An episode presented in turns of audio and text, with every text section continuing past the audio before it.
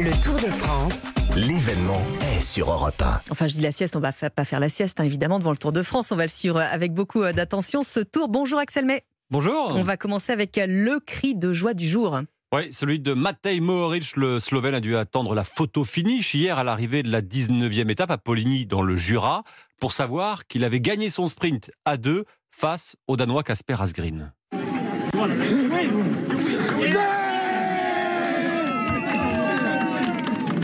Voilà, et on entend hein, les, les tapes dans le dos des euh, collègues de Matej Mohoric. Alors, euh, Axel, c'est déjà l'heure euh, bah, du bilan pour les Français. Oui, une seule victoire d'étape pour Mm. l'instant, signé Victor Lafay en début de tour.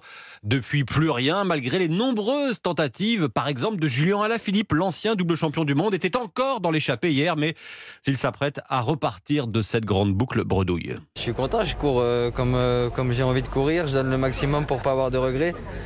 Je suis euh, très conscient que les jambes sont, sont, sont loin d'être exceptionnelles, mais euh, je suis pas à la rue non plus, j'arrive à être devant, à faire la course. Alors, évidemment, Axel, il y a un autre coureur pour qui ce tour est très, très particulier. hein. Oui, c'est Thibaut Ah oui. Pinot qui mettra un terme à sa carrière à la fin de la saison. Il va disputer aujourd'hui la dernière étape de montagne dans les Chez lui. Vosges. Et oui, sa région natale. Écoutez, son frère est entraîneur à la Groupama FDJ, Julien Pinot.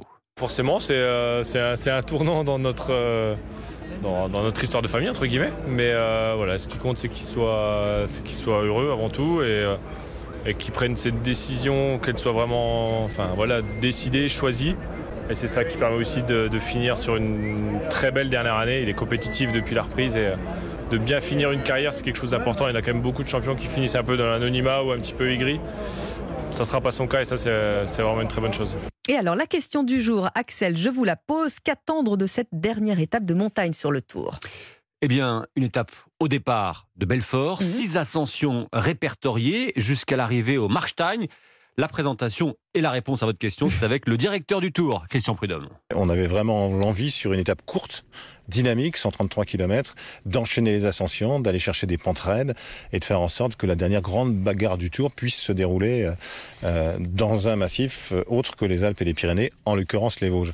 Quand j'étais gamin, je me souviens des pages saumon de, de Cyclisme Magazine où il y avait eu un article sur la montagne, pas seulement l'école à plus de 2000 mètres. Là, on est en plein là-dedans, c'est-à-dire qu'on a des terrains d'expression un peu partout en France, avec des pentes raides, des cols un peu moins longs sans doute qu'ailleurs, mais euh, où les coureurs peuvent s'empoigner. Ces dernières années, en fait, c'est euh, la pente plus que la distance qui fait la différence dans le Tour de France. Donc là, on aura ça.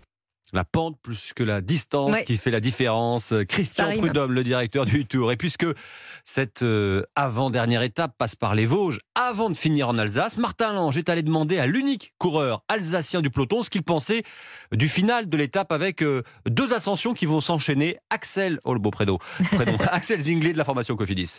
Il y a une spécificité qu'on ne retrouve pas trop sur euh, les autres étapes de montagne, c'est que les deux bosses s'enchaînent vraiment sans vallée et ça va être euh, voilà le petit ballon, c'est une montée difficile, descente très rapide, technique sur une petite route et ensuite un virage en épingle et on attaque tout de suite le plat de Servazel qui est aussi très difficile. Donc euh, ouais, il y a encore de quoi faire un, je pense un beau feu d'artifice. euh, Bon, le classement général, il y a quand même beaucoup d'écart, mais ça peut encore bouger un peu, je pense.